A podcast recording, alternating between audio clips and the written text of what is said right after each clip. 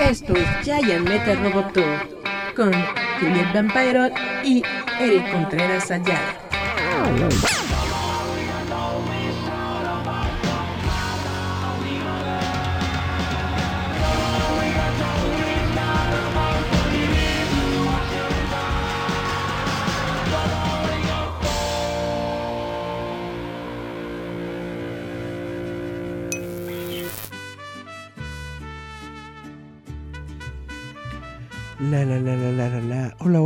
Chavos, ¿cómo están?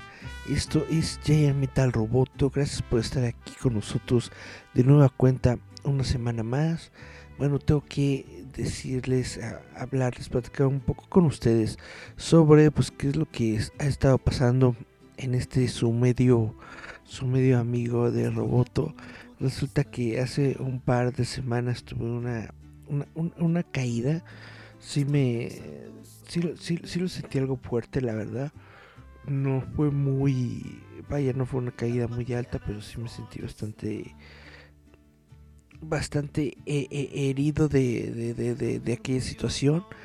Y por eso no he estado haciendo el programa, pero pues ya hay, que regresar, hay que regresar a las actividades, hay que regresar a la cotidianeidad del mundo. Entonces aquí estoy de nuevo dándole a este programa que se llama Giant Metal Roboto con el buen Goyito. Como ven, Goyito sigue con, con frío, todavía sigue siendo frijolito, al menos en lo que es la Ciudad de México. Y por eso Goyito anda con su fandita.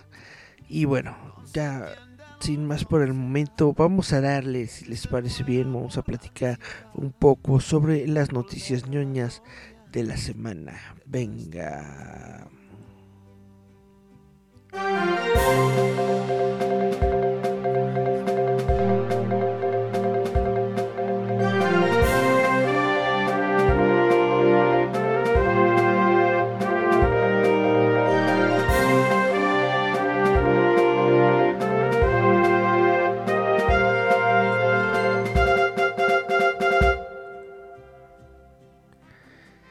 Pues bueno, vamos a comenzar un poco con las noticias ñoñas de la semana. Vamos a platicar sobre Roll Perlman. Roll Perlman, ustedes lo conocen, lo saben que él fue el, el actor que interpretó a Hellboy durante las películas de Guillermo del Toro.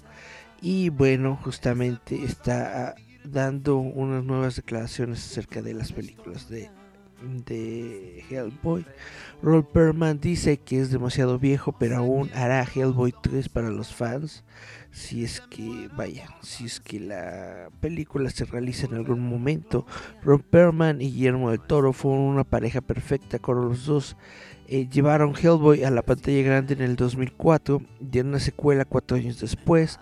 Ahora, en vísperas de cumplir 72 años, Perlman dice que está dispuesto a volver al salón de maquillaje para Hellboy 3, aunque solo sea para los fans. En una entrevista con Variety se le preguntó a Perlman si estaría dispuesto a hacer Hellboy 3, a lo que el actor respondió, estoy ansioso por hacer Hellboy 3, no tengo 71 malditos años. Ah, dice, ¿estoy ansioso por hacer Hellboy 3? No, tengo 72, 71 malditos años, dice Perlman, pero se lo debemos a los fans y debemos dárselo porque sería una conclusión épica. Hellboy está basado en el cómic de Dark Horse de Mike Mignola. Es la historia de una agencia gubernamental encubierta encargada de luchar contra las fuerzas sobrenaturales. Hellboy es un medio demonio convocado desde el infierno por los nazis y es uno de los miembros de esta agencia. Una secuela titulada Hellboy 2 The Golden Army se estrenó en 2008. Si bien ambas películas fueron elogiadas por traer una por traer una historia original de superiores a la pantalla grande con el estilo característico de Guillermo del Toro, particularmente el enfoque los efectos prácticos y el vestuario. La serie nunca fue un gigante financiero, como lo fueron las películas posteriores de los cómics. Es decir, todos lo sabemos, ¿no? Las películas de Hellboy eh, no fueron muy taquilleras. Tal vez nosotros las tenemos en, en, en, en, buen aprecio. A mí me encantan estas dos películas de Hellboy, pero nunca fueron taquilleras y bueno, por eso no, por eso se buscó realizar un remake sin Guillermo del Toro, pero pues obviamente no, no funcionó. The Golden Army, sin embargo, fue nominado un premio de la Academia al mejor maquillaje, testimonio de la calidad del diseño de la película. Berman y Del Toro han estado hablando sobre el deseo de hacer una tercera película de Hellboy juntos en el pasado, pero la película nunca fue más que un deseo de los dos creadores. En cambio, en 2019 se lanzó un reinicio de Hellboy protagonizado por David Harbour, pero fue una bomba crítica y de taquilla. Ahora tengo que decir, eh, Hellboy esta Hellboy que fue lanzada en 2019 con David Harbour, mucha gente no le gustó, mucha mucha crítica le, le tiró todo a la, a la película. A mí realmente sí me latió, me pareció que fue, vaya, el cine es para dejarte llevar, para dejarte ir, no es para ser cerebral y andar con estas ondas. Bueno, si hay, sí, hay cine que, que, es cerebral, hay cine que es para pensar, hay cine para todo, ¿no? El Hellboy simplemente me parece a mí como una, un, un disfrute de fantasía, de terror. Esto fue para mí la, la, la última película de 2019, sí me gustó no me gustó tanto como Hellboy 1 y 2 de Guillermo del Toro, pero no creo que fuera para tanto. Es decir, que no, tantas críticas que le llegaron a esta película, no creo que hayan sido, pues, vaya, es una buena película, es de lo que yo estoy tratando de llegar y ojalá, ojalá hagan una tercera película de, de Guillermo del Toro nos la deben, nos, nos deben el, el final, la, el, el, el, épico final, la épica conclusión de las historias de Hellboy en el cine. Con la Hellboy 3 estaría muy, muy padre. Un poquito de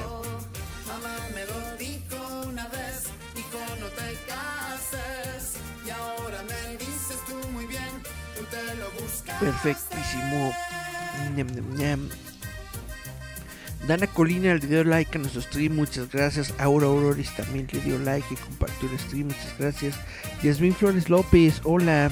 Ahorita los voy a ver en el stream del libro fantasma a las 9 de la noche. Se los recomiendo eh, a través del muro de Gerardo Valdés Uriza. Ahí vamos a estar también. Bueno, en febrero de 2022 se van a estrenar muchas cosas en la plataforma de Netflix, una de las cuales es la serie de televisión de Cuphead. Cuphead, no sé si, si no lo conocen, es un personajito de videojuegos, de hecho es de un estudio independiente de videojuegos que se volvió muy, se podría decir que viral, famoso, justamente por su estilo de juego, por su animación, que es como de los años, eh, es como la animación de los años 30, de los años 40, una onda así. Está muy, muy, muy, muy padre. Realmente lo recomiendo. Es lo que yo estoy esperando con ansias para ver el próximo mes en Netflix. Y bueno, Vamos a leer esta nota. Dice febrero es un gran mes para los suscriptores de Netflix de todo tipo, ya que hay una amplia gama de excelentes programas y películas que llegarán al servicio durante este mes. No solo debutará el tan esperado Cuphead Show, sino que también obtendremos un documental de tres partes sobre la carrera de Kanye West y el regreso de la Fuerza Especial de Steve Carell. Mmm, por churros, pero bueno. Febrero también verá. Ay, Febrero también verá el estreno de Murderville, una nueva serie donde Will Arnett interpreta al detective senior Terry Seattle. El gran giro en esta serie, sin embargo, es que tiene un invitado famoso que se une a él cada semana que no recibió el guion en la vida real. Esto significa que no tienen idea de lo que está a punto de suceder y tendrán que improvisar e intentar encontrar al asesino. Muy interesante. Los fanáticos del terror estarán felices de saber que Texas Chainsaw Massacre, la masacre de Texas, ¡Ajua! se estrenará el 18 de febrero y es una secuela directa de la legendaria película original de 1974. El próximo mes también se enfrentarán Batman de Christian Bale y el Joker de Heath Ledger en The Dark Knight, una nueva serie basada en la historia real de Shonda Rhimes. Llegará Inventing Hannah, donde un reportero analiza cómo Anna Delvey convenció a la élite de Nueva York de que era una heredera alemana y mucho más. Además, eh, Vikings Valhalla, que transcurre 100 años después de los eventos de Vikings, sigue a una nueva generación de héroes legendarios que surgirán para dejar su huella en la historia. Y eche un vistazo, bueno, esto es lo que va, se va a estrenar en Netflix el próximo mes, al menos en los Estados Unidos. Déjenme, le doy una pasadita de qué cosas podrían ser interesantes. Va a estar las películas de, las, de los locos Adams, de Adams Family, de 1991, Batman Begins, The Book of Eli, eh, El Ultimato de Bourne, las películas de Caddyshack, Countdown, las películas de eh, Despicable Me, ¿cómo se llaman? mi villano favorito, ¿no?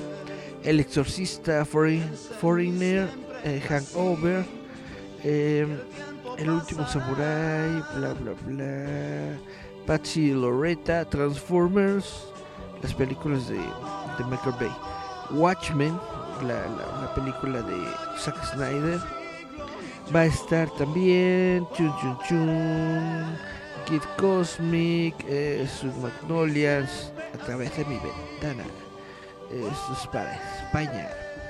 El privilegio. Y Ladybug. Ah, no, perdón. Big Bug. Es otra cosa. Toy Boy. series. Cloudy with a Chance of Meatballs.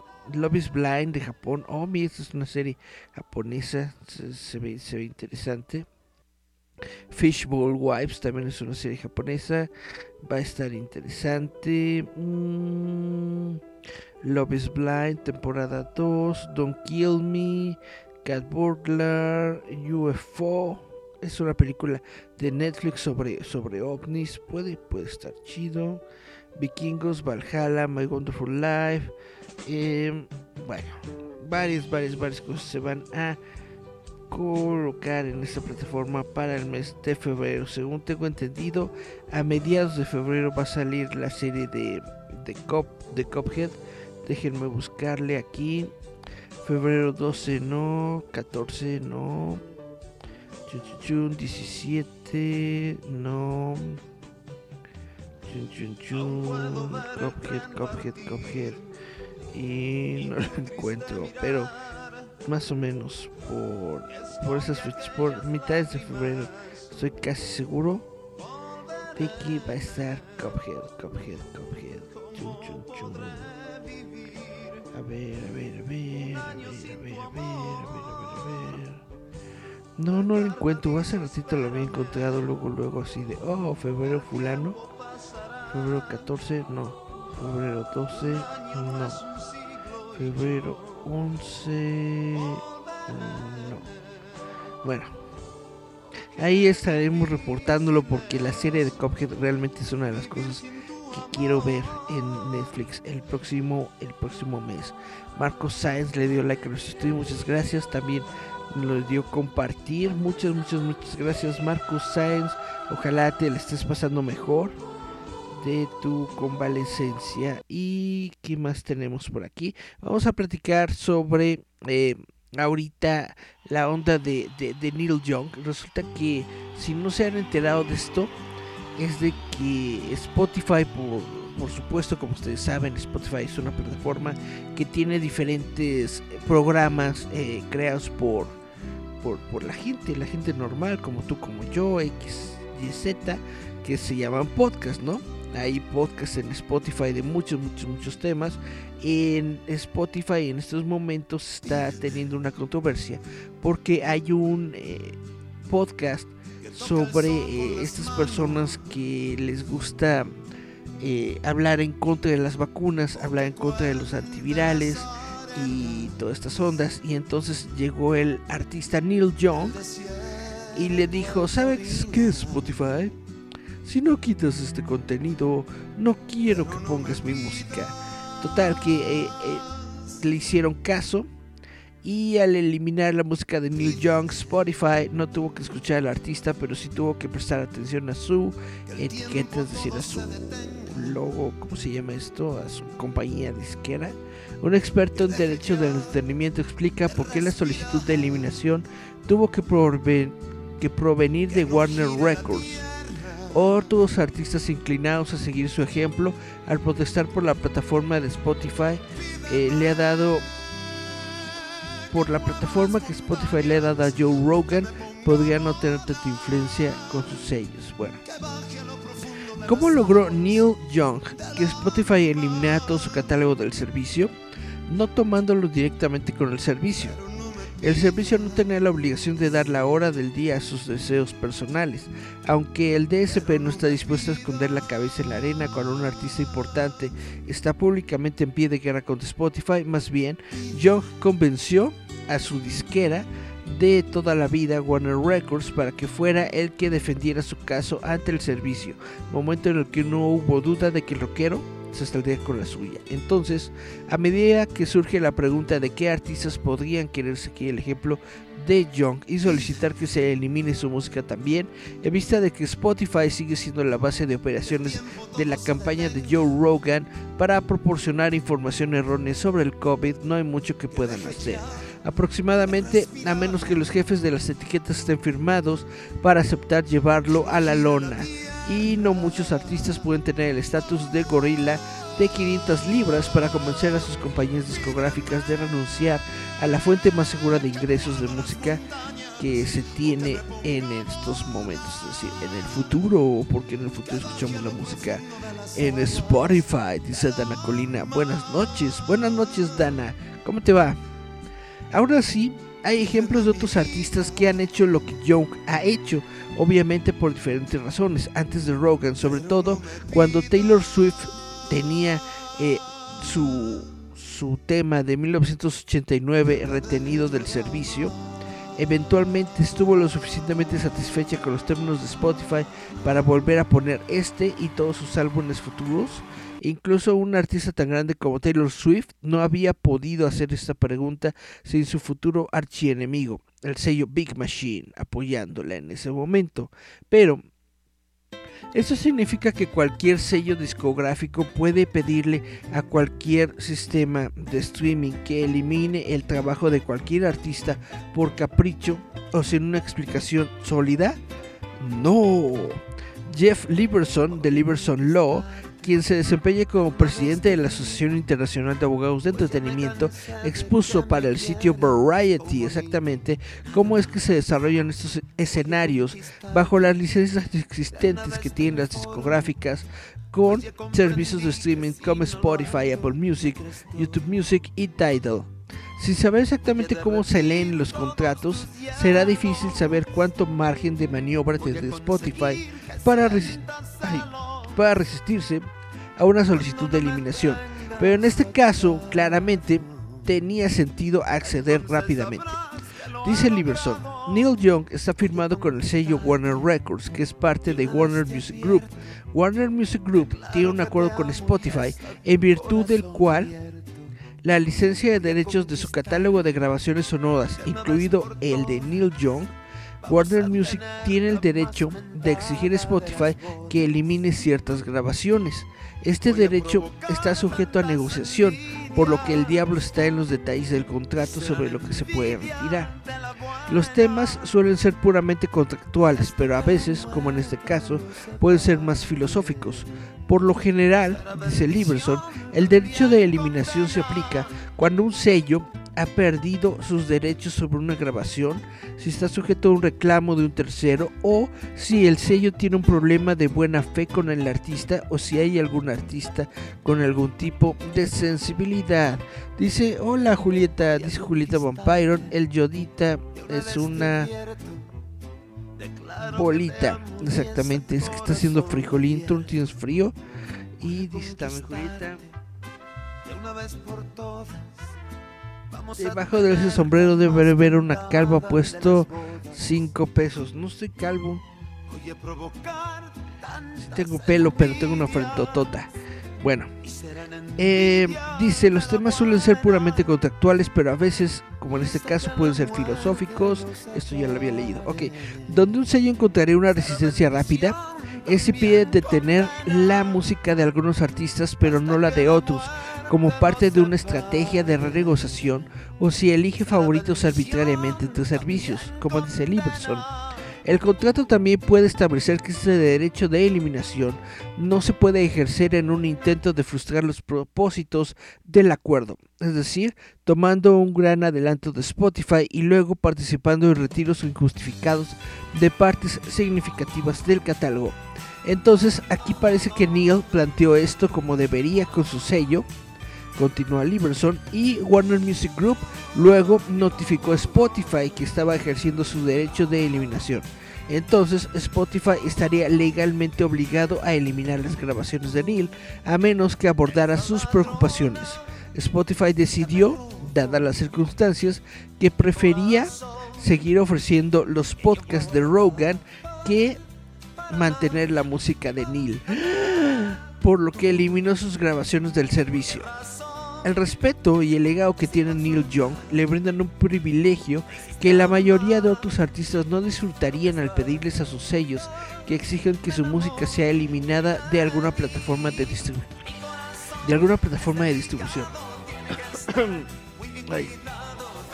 Generalmente se entiende en la música que si no estás en Spotify también podrías ser invisible, incluso con varios servicios comparables prominentes que alojan sus productos, ninguno de los cuales ha pagado a un podcaster 100 millones para brindar información que podría decirse que pone en peligro vidas.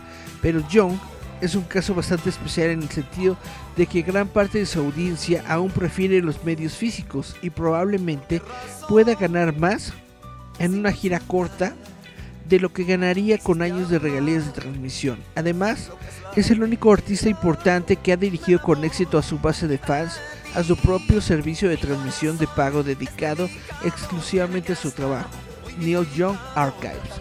Sobre todo tal vez es un tábano tan apreciado que podría ser que tanto Spotify como sus sellos se sintieran bastante miserables si ninguno de los dos hiciera caso de sus deseos, aunque no hay indicios de que Warner opusiera resistencia. Está siendo plenamente, ampliamente aclamado en la industria de la música como un héroe por hacer por, mantenerse firme y no tiene que buscar muy lejos para encontrar evidencia anecdótica de muchos eh, suscriptores siguiendo el ejemplo de Young y cancelando suscripciones de Spotify a favor de otros servicios. Pero, ¿será esto finalmente más que un pequeño goteo en el esquema general de las cosas? ¿Podrá Spotify cancelar a Rogan y arriesgarse a la ira de toda una parte del centro derecho del país? Y los artistas más jóvenes con más que perder que Young podrán convencer a sus sellos discográficos de que pueden renunciar a un flujo de ingresos clave en aras de registrar una protesta justa. Young ya ha sido aclamado como un verdadero héroe en la batalla entre los principios y seguir el programa. Aún está por verse si puede ser un general sin un ejército. ¿Qué opinan ustedes, chavos, de toda esta controversia de Neil Young contra Spotify y contra el podcast de este cuate que no me acuerdo cómo se llama? Que, que habla ante que, que habla en contra de las vacunas. Dice The Day the Music Dies. Pues no sé si si, si, si, si, muera porque la, la gente sigue escuchando música aunque no esté, aunque no esté en Spotify, su música a lo mejor está en Google, a lo mejor está en Apple. Y si no está en ninguna de esas plataformas, segurísimamente la tienes. Bueno, al menos los fans de Neil Young, segurísimo tienen su música en, en CDs, en LPs y cosas así. Entonces, así que digas, la música muere. No creo que muera, simple y sencillamente esta persona está dando su su su vaya, no quiere dar más bien su brazo a torcer y quiere decir, ¿saben qué? Tengo una protesta verdadera en contra de esta persona que está dando sus mensajes eh, tontos y que afectan a las personas en esta plataforma. Entonces yo no quiero estar en esta plataforma. Y a lo mejor tiene toda la razón del mundo. Eh, es es bastante preocupante y es bastante no sé es bastante difícil hablar sobre estas, sobre esas cosas, sobre, sobre los temas de, del COVID. No puedo yo creer que, que la gente en pleno 2022, que, que, es el futuro, vaya, que estamos en el futuro, estamos con un montón de tecnología a nuestro, a nuestro alcance, a nuestro alrededor, no puedo creer que haya gente que no crea en las vacunas o que haya gente que hable en contra de, las de la vacunación, gente que no cree en el virus, gente que no cree en las muertes y todo esto, realmente pues resulta insólito, pero existe. ¿Y qué, pues, puede hacer uno? Absolutamente nada, dice Julieta. Mientras esté el sapito de Belinda, el mundo está a salvo. Tiene toda la razón. Julieta y Dana Colina dice, lindo sombrero, muchas gracias. Muchas gracias Dana Colina, eso es tener buen, buen gusto. Y ahora vamos a hablar sobre la prohibición. Porque justamente como estamos diciendo, en este mundo en donde se supone que tenemos acceso a información, eh, acceso a educación, acceso a todo lo que nosotros queramos, los Estados Unidos parece ser como que el centro de una disidencia de mala de, desinformación y de falta de congruencia entre el, mundo global porque una junta escolar de Tennessee emitió una declaración en defensa de la prohibición de mouse. ¿Qué es mouse? Mouse es una de las novelas gráficas, cómics más destacados de todos los tiempos. Es, eh, es un cómic que justamente habla sobre la Segunda Guerra Mundial. Son las vivencias del papá del autor durante la Segunda Guerra Mundial. Ahora, en lugar de, de poner a los nazis como nazis y a los judíos como judíos, los eh, coloca con características antropomórficas los judíos como ratoncitos y los nazis como gatos. Y resulta que este lugar, el poblado Tennessee, eh, la Junta Escolar del Condado de McMinn de Tennessee, eh, dijo que no quería tener ese tipo de, material en su escuela y emitió una prohibición de la novela de Art Spiegelman, Spiegelman Mouse. Y te quedas, ¿cómo puede ser posible? Pues sí es posible. La Junta Escolar de Tennessee, que recientemente prohibió la novela gráfica del dibujante Art Spiegelman Mouse de su plan de estudios, emitió una declaración en defensa de la eliminación del libro. Esta declaración se produce después de que la Junta Escolar del Condado de McMinn votara para prohibir la novela gráfica en su distrito y la Junta declaró que el papel de una Junta de Educación elegida es reflejar los valores de la comunidad a la que sirve. En el comunicado, la Junta Escolar de Tennessee señaló el uso innecesario de blasfemias, desnudez y descripción de la violencia y el suicidio del libro como el motivo de su eliminación. Tomado en su conjunto, la Junta consideró que este trabajo simplemente estaba demasiado orientado a los adultos para su uso en nuestras escuelas. Dice el comunicado, no disminuimos el valor de Maus como una obra literaria impactante y significativa, ni cuestionamos la importancia de enseñar a nuestros hijos las lecciones históricas y morales y las necesidades y las realidades, perdón, del holocausto. Por el contrario, hemos pedido a nuestros administradores que busquen otros trabajos que logren los mismos objetivos educativos de una manera más apropiada para la edad de los alumnos. ¿Ustedes qué opinan? La Junta Escolar del Condado de McMinn recientemente prohibió la novela gráfica ganadora del premio Pulitzer en todas sus escuelas en una votación unánime de 10 a 0, solo un día antes del Día Internacional de Conmemoración del Holocausto que se realiza el 27 de enero. Antes de la prohibición total de la novela, aparentemente la Junta Escolar discutió la posibilidad de redactar a las palabras e imágenes inapropiadas del texto según la Junta, el hecho de que Maus se trate del holocausto no influyó en la prohibición. Maus, como ya les había platicado, es ganador del premio Pulitzer de Spiegelman, de Spiegelman, Spiegelman que se realizó originalmente entre 1980 y 1991, ha sido clasificado como una mezcla de géneros, desde memoria y biografía hasta historia y ficción. La historia sigue al dibujante nacido poco después del final de la Segunda Guerra Mundial, mientras entrevista a su padre sobre las experiencias como judío polaco y sobreviviente del Holocausto. El libro, que se dividió en dos volúmenes, Mouse 1 y Mouse 2, es conocido por sus técnicas postmodernistas, saltando rutinariamente del pasado al presente y representa a los judíos como ratones y a los alemanes como gatos. Spiegelman describió a la Junta Escolar como orwelliana. Al abordar la prohibición de su novela gráfica, estoy un poco desconcertado por esto, dijo Spiegelman, me está dejando con la mandíbula abierta, como ¿what? Esto es lo que les tengo que decir sobre Mouse. ¿Ustedes qué opinan? ¿Cómo, yo digo, cómo es posible que una obra, una obra como Mouse de, de, de, de Spiegelman, sea baneada, sea prohibida de las escuelas. Realmente estamos viviendo un oscurantismo, al menos en los Estados Unidos. Pareciera que los Estados Unidos prefiere vivir en esta época eh, del oscurantismo, de no saber nada, de cerrarse a, las cosas. Y pues eso no, no suena muy chidito. Vamos a ver los comentarios. Déjenme me acerco un poco a la computadora porque estoy medio cegatón.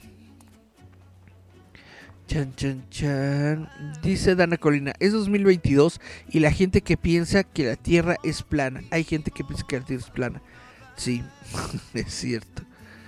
Dice Julieta, creo que por igual hay que respetarlos. Si se vacunan o no, están en, su derecho por muy equivocados. No, no hay que respetarlos, no hay que respetarlos. Nunca hay que respetar la desinformación y nunca hay que hay que hay, que respetar el daño a, a, los terceros porque si no te vacunas aunque tú estés en todo tu derecho de no vacunarte el no vacunarte tú afecta a la persona que tienes junto a ti entonces nada, nada, nada, nada, nada, nada, nada de estar respetando. No, esas cosas no se respetan. Dice Julieta, la de ratoncitos, así es. También dice Julieta, yo opino que con esta nueva ola de manera de pensamiento tan espantado, niegan la historia, el odio de la enfermedad humana, creen que el negarlo e incluir a todos como en un arco iris, ya todo eso está olvidado, cuando lo que están logrando es dividir y generar más odio. Exactamente. Dice Dana Colina, nunca hay que respetar a los pendejos. Tiene toda la razón, Dana Colina, vamos a colocar esta, esta palabra en, en, en, en letras de oro en el, mundo, en el muro del, del Congreso de la Unión. Nunca, nunca hay que respetar a los pendejos. Dice Julieta, oiga, yo no respeto por muy bicles y Star Wars. Cuando te vea, gasolina. No, una, una, una es que una cosa es una cosa y otra cosa es otra cosa. Una cosa es eh, tus ideas, una cosa es lo que crees, una cosa es lo que te gusta y otra cosa muy diferente es cuando estás provocándole problemas a los demás, es cuando estás fomentando un problema de salud en la población y en toda la y en toda la gente. Y nada más porque porque porque piensas diferente te tenemos que respetar que respetar. Pues no no no no viste el, el especial de, de, de South Park de de post-COVID, eh, habla justamente de eso, de que no nada más por, por tus creencias bobas, bobas uno tiene que, que, estar respetándote. Y dice Julieta, ah, esto ya lo había leído, gasolina, me va a arrojar gasolina cuando me vea. Pues depende, hay, hay, hay, hay, hay gente que, que, usa terapias con gasolina. Bueno, ya no nos vamos a, a meter en ese tema. Les voy a platicar sobre Cobra Kai porque resulta que Cobra Kai por fin rebasó a The Witcher en Netflix. The Witcher pasó un par de semanas dominando las listas de transmisión después del debut de su segunda temporada en diciembre, pero esta supremacía no llegó a 2022. Los números de transmisión están listos para la semana de Año Nuevo y otra serie de Netflix se abalanzó para tomar inmediatamente en todo el panorama de la televisión en línea. No debería sorprender que la exitosa serie Cobra Kai ocupó el primer lugar en las calificaciones de transmisión solo unos días después de su estreno de la temporada 4. La cuarta temporada de Cobra Kai llegó a Netflix en la víspera de Año Nuevo e inmediatamente se disparó al puesto número uno en todas las transmisiones. Según Nielsen, Cobra Kai fue visto durante más de 2.400 millones de minutos entre el 27 de diciembre y el 2 de enero. Recuerde, Cobra Kai solo estuvo disponible durante tres de los días que se contaron para la semana, lo que hace que estos números astronómicos sean aún más impresionantes. The Witcher ocupó el segundo lugar de las clasificaciones de transmisión de TV durante esa semana, aunque aún dio pelea. La serie de fantasía entregó un poco más de 1800 millones de minutos en el lapso, que son unos 600 millones menos que Cobra Kai.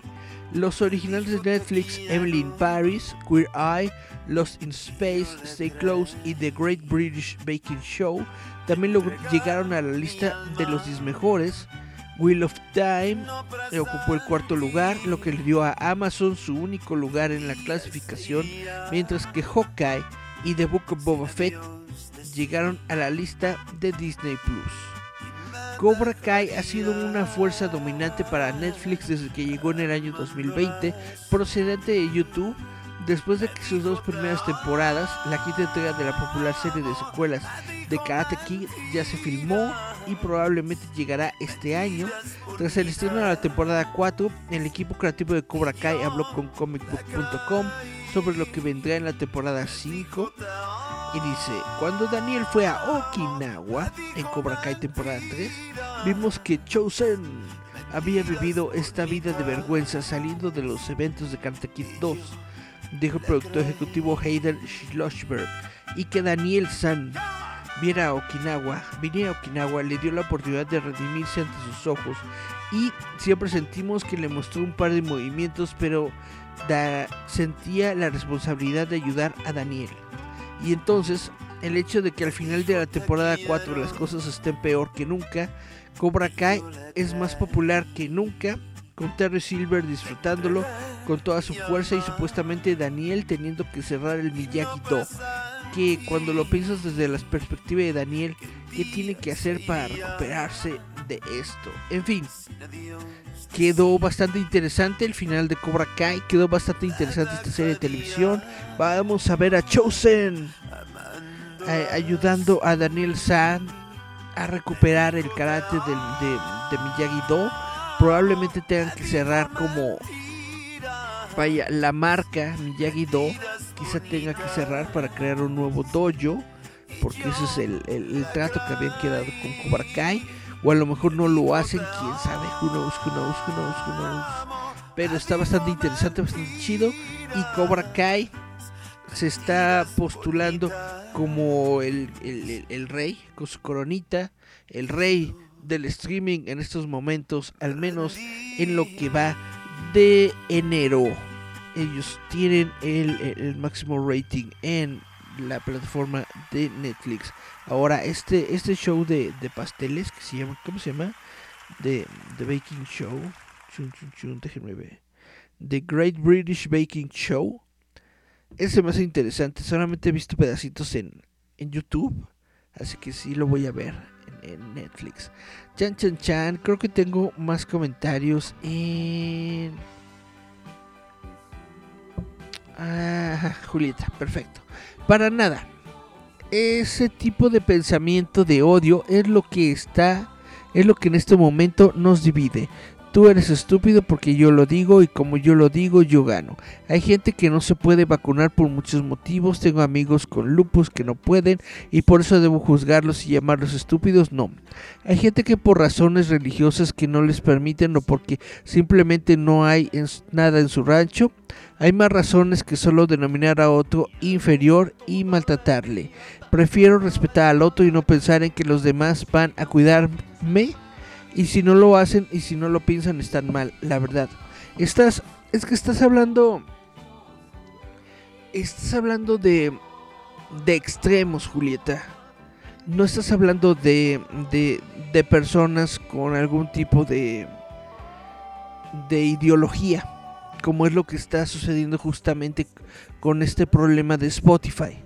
Tú estás hablando ya de personas que por religión que de por sí es, bastante tonto eh, hacer, hacer, cosas por religión, pero bueno, estás hablando de, personas que por religión no se vacunan, pues eh, es, ese ya es problema. Ahora, personas que por otras circunstancias de salud no se vacunan, pues obviamente eh, obviamente eso se respeta y obviamente eso, eh, eh, eso se dice y eso se tiene y, se acabó, no hay ningún problema ahí. El problema radica en las personas que no tienen información o en las personas que saben de esta información, que saben de los riesgos y aún así no se los toman en, en cuenta o no los aceptan o no los quieren ver y difunden a, a los demás que no vayan a vacunarse. Esas son las personas con las cuales uno tiene problemas y a las que no hay que respetar. Es, eh, eh, eh, esa es la cuestión, Julieta. No, no, hay, no hay que irse a los extremos. Obviamente todos tienen su... Cada quien tiene su, su forma de ser, cada quien tiene lo que, lo que piensa y lo que no piensa, cada quien sabe lo que hace o lo que no hace. Pero cuando vas pero cuando tú vas a la, al, al escenario público, cuando tú te enfrentas al escenario público y le dices a la gente que no se vacune, eso no lo puedes, no lo puedes respaldar. Eso no se puede eh, mantener, eso no se puede respetar. Tú por tu cuenta, por la razón que tú quieras, por la ética que tú quieras, por la religión que tú quieras, si no te quieres vacunar, es tu bronca. Pero cuando entras a una plataforma pública a decirle a los demás que no se vacunen, ahí es cuando estás en ahí es cuando, estás en, en, contra y ahí es cuando no se te puede respetar y ahí es cuando no se te puede dar eh, pues vaya una una voz válida porque estás eh, a, favor de algo que no, que, no tiene coherencia. Estás en contra de, del conocimiento científico, estás en contra de la salud pública. Y eso es algo que no, que, que, que vaya, que no, que no hay que fomentar. Básicamente. Hay extremos en todo, hay opiniones en todo, sí. Pero, eh, pero vaya, también eh, en, los extremos y en las opiniones y en todo eso, también hay que tener un poco de cordura y hay que tener un poco de sentido común. Eso es lo único que estamos diciendo. Ahora, no estamos, no, no estoy yo diciendo de que vaya si le digas eh, idiota a todo el mundo, pues no, ¿verdad? Nada más porque no se quiere vacunar, pues no, cada quien, cada quien es eh, libre de hacer lo que, lo que quiera. Pero si ves a alguien diciendo en foros públicos que no se vacune, o si ves a alguien diciendo en, en, podcast o lo que sea que no se vacunen por X o Y circunstancia boba, ahí sí es donde tienes que ponerte fijo, alzar la voz y decir no, estás tonto, eso no se hace. Eso es lo que es, e, esa es mi opinión personal y eso es lo que yo estoy sosteniendo aquí y eso es de lo que yo estoy hablando en estos momentos. No de los casos particulares, sino de los momentos en los que estas personas toman un foro de opinión público para impartir su, su ideología de, de odio y de desinformación. Ahí es cuando no, no no hay que darles chance. Y bueno, de momento creo que esto es todo lo que tengo de, de, noticias. Unas noticias eh, más ñoñas que otras, pero en eso estamos. Todavía estamos eh, con lo de la vacuna, pero ya con las con los nuevos medicamentos que, que, que, están en desarrollo, con las con la con, la tercera fase de refuerzos que ya está aquí en, en, varias partes de, de, México. Ya saben que la próxima semana, eh, al menos aquí en la Ciudad de México, en las próximas semanas es donde se va a realizar toda esta campaña en varios lugares públicos. Mm, los conmino, los invito a que vayan a reforzarse. Eh, esto no es este esto no es vacuna de Omicron, aún no hay una vacuna contra el Omicron, pero si tú te vacunas y si tú tienes tu, tu esquema de vacunación completo con las tres dosis, es mucho más probable que si que en el momento en el que te dé el, coronavirus lo puedas soportar de una mejor manera y que no te, te mande al hospital y, y, no estés realmente muy, este, vaya, que no te lleve al, a, la, a, la, a, la, a la tumba el coronavirus y eso es justamente lo que estamos buscando. Entonces, les agradezco a todos por estar aquí. Zenaido le dio like a nuestro stream, muchas, muchas gracias. También Julieta, y... Chan, chan, chan. Ah, ya había leído el mensaje Julieta. Perfecto, muy bien. Pues eso es todo lo que les tengo de este día, de esta semana en Giant Metal Roboto. Ya espero poder a partir de la próxima semana estar mejor, estar, eh, estar mejor de salud y estar poder compartir con ustedes eh, pues nuestro contenido ya de una forma más normal, más tranquila, más relajada cada semana, semana a semana, sin tanta bronca. Y bueno, eso es todo lo que les quería platicar de momento. Esto es Giant Metal Roboto. Nos escuchamos, vemos la próxima semana. Sean felices. Tómense su chocolatote. Bye, bye, bye. Yeah.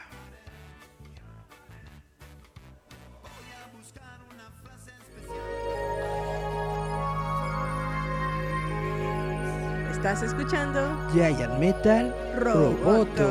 Yeah.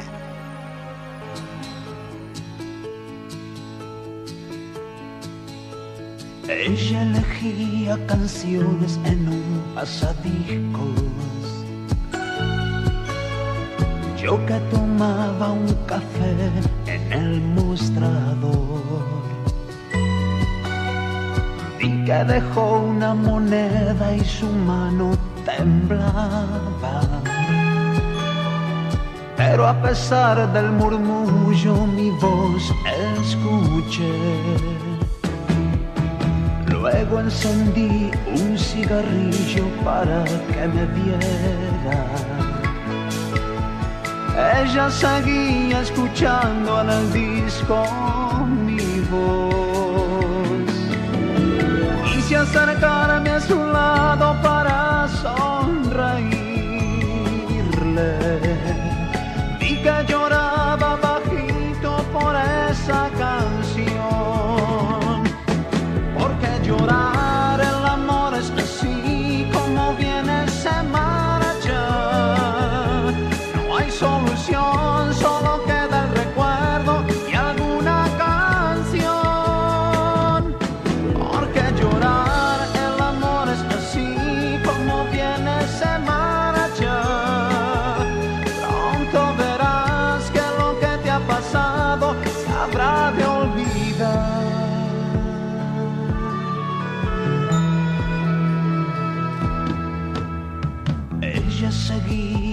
Y envuelta en su pena. Pero al volverse de pronto me reconoció. Y fui acercándome lento por entre la gente. Vi que sus ojos hablaban de la soledad. dulzura le dije que a todos nos pasa. Quise explicarle a mi modo que aquella canción no la compuse para que llorara una niña.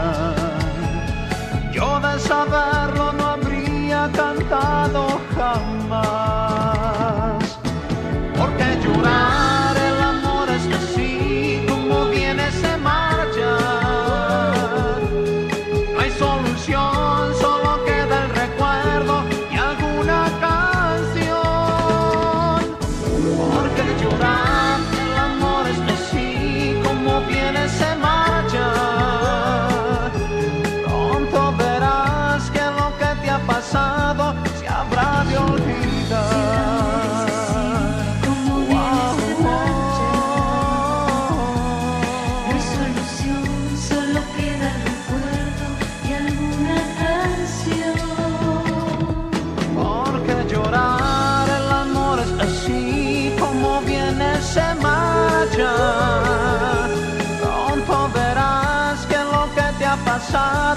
habrás de olvidar.